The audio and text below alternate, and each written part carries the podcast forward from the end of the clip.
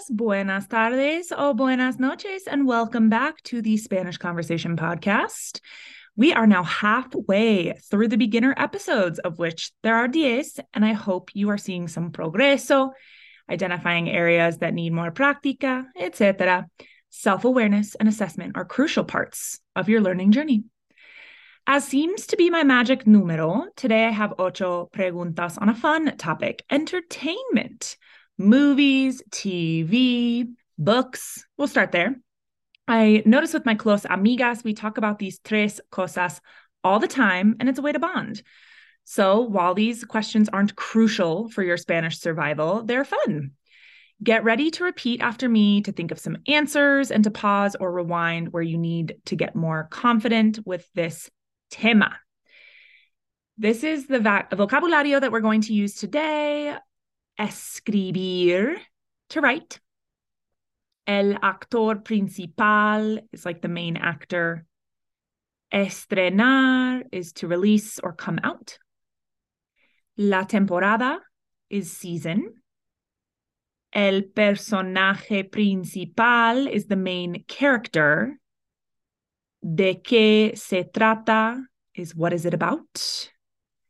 La película is movie. El show is show. El cine is movie theater. And valer la pena is to be worth it. Okay, imagine you're catching up with friends and you want to discuss hot new shows, book recommendations, and your favorite movies. Here are the questions for this episodio. Número uno, ¿quién escribió el libro? Who wrote the book? We are using preterite tense since the writing of the book was completed in the past. Be prepared to hear passive voice in the answer, like el libro fue escrito por. You could also say biografía, novela, poema, artículo for different mediums of writing other than book. Número dos. ¿Quién es el actor principal en blank? Who is the main actor in blank? This is one way to ask. Another is about the main character or personaje principal of a show, movie, etc. Here, the name might be easiest, uh, or if you've already established the name La Película, um, for a movie would do as well if um, you haven't said what movie name it is yet. Número tres. ¿Cuándo estrenó el show? When did the show release? Another use of preterite tense, this time for the AR verb estrenar. Be prepared to hear an ago answer using hace and time, such as hace tres semanas. You could say for three weeks ago. You could also say movie instead of show. Do you remember the word for movie? Número cuatro. ¿Cuál es el nombre del personaje principal? What is the name of the main character? When talking about a show, sometimes it's easier to say the names of the characters instead of just he, she.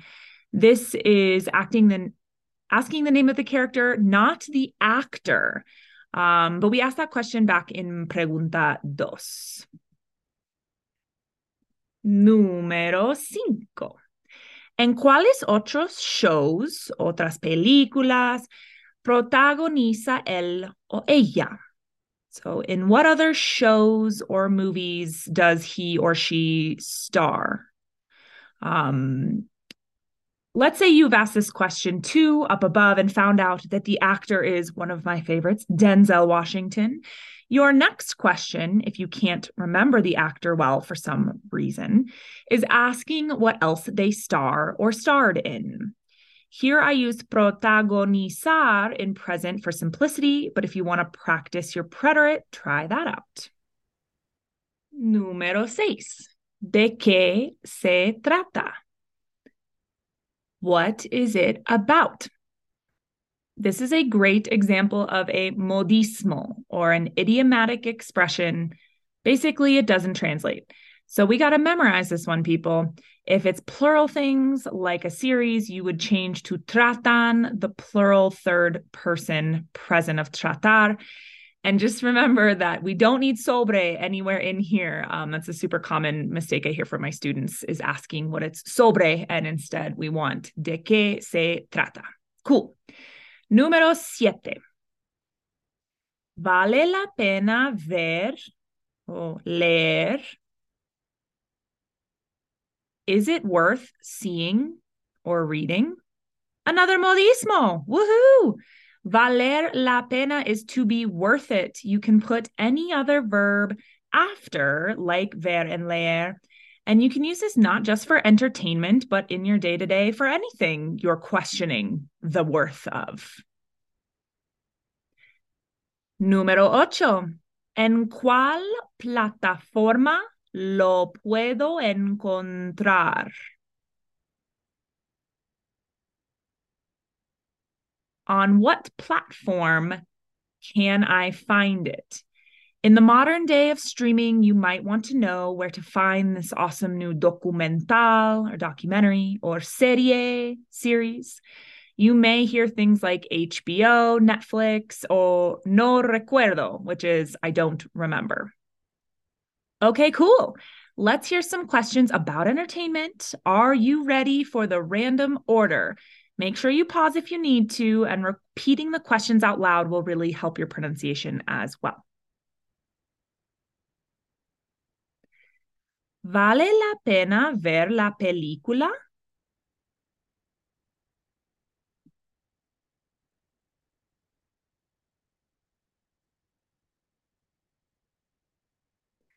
Mi respuesta es, or my answer is, sí, en fin, sí, pero el principio empieza muy lentamente. Después de los primeros 15 minutos, la película es súper, muy interesante y un poco triste al fin. What do you think? Should you watch it? And what was my thought about the beginning or the principio?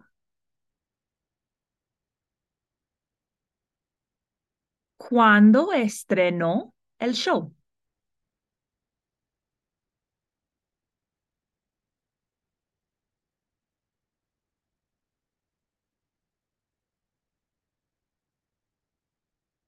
Mi respuesta es, no recuerdo, tal vez el año pasado. Hay dos temporadas ahora y planean por lo menos una más. Note my I don't remember answer. How many seasons are planned so far?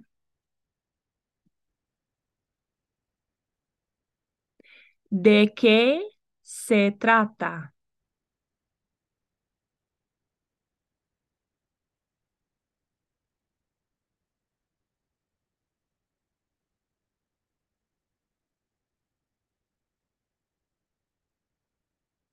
Mi respuesta es, se trata de una terapista con un cliente quien es un asesinato en serie y es muy asustadizo, pero también un poco chistoso.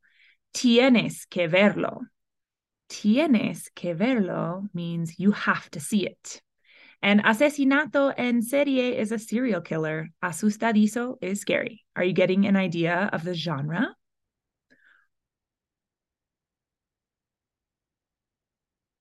¿En cuáles otros shows protagoniza ella?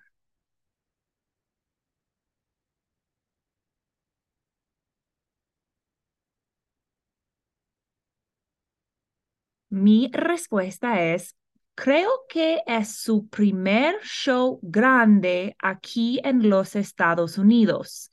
Ella es de Japón originalmente. Are there other shows?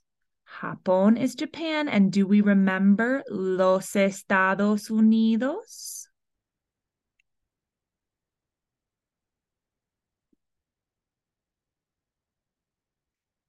¿Quién escribió el libro.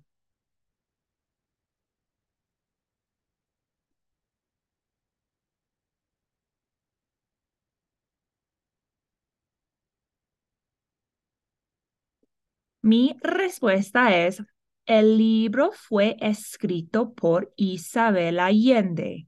Es una autobiografía de su vida y es muy bueno.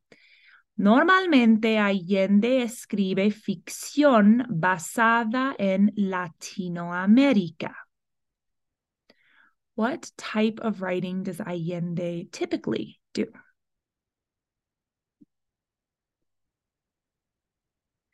¿Quién es el actor principal?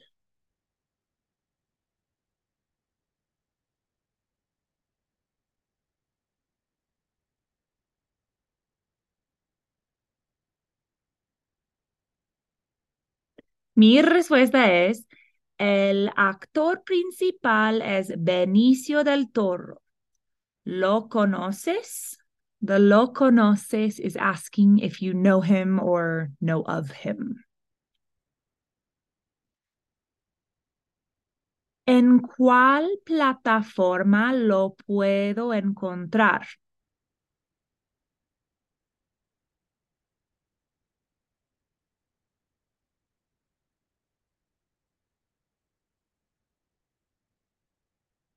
Mi respuesta es la película todavía está en el cine por unas semanas más, probablemente. Pero después me imagino que estará en Amazon como las otras películas de Marvel. Me imagino is from imaginarse, saying I imagine.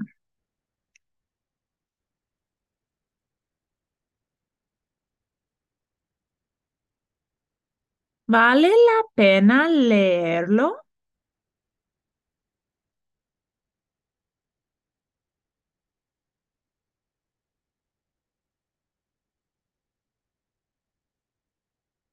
Mi respuesta es, claro que sí, es su mejor libro de los tres que he leído. Tienes que leerlo ahorita. Claro que sí is a heck yes. And the tienes que leerlo is you have to read it, being the book. Alrighty, that's all for now. What did you think? Did you try describing your favorite book, show, or movie? Do you remember how to ask about actors and characters? Well, feel free to brush up before you go, but if you're done for now, see you next time. Hasta el próximo episodio.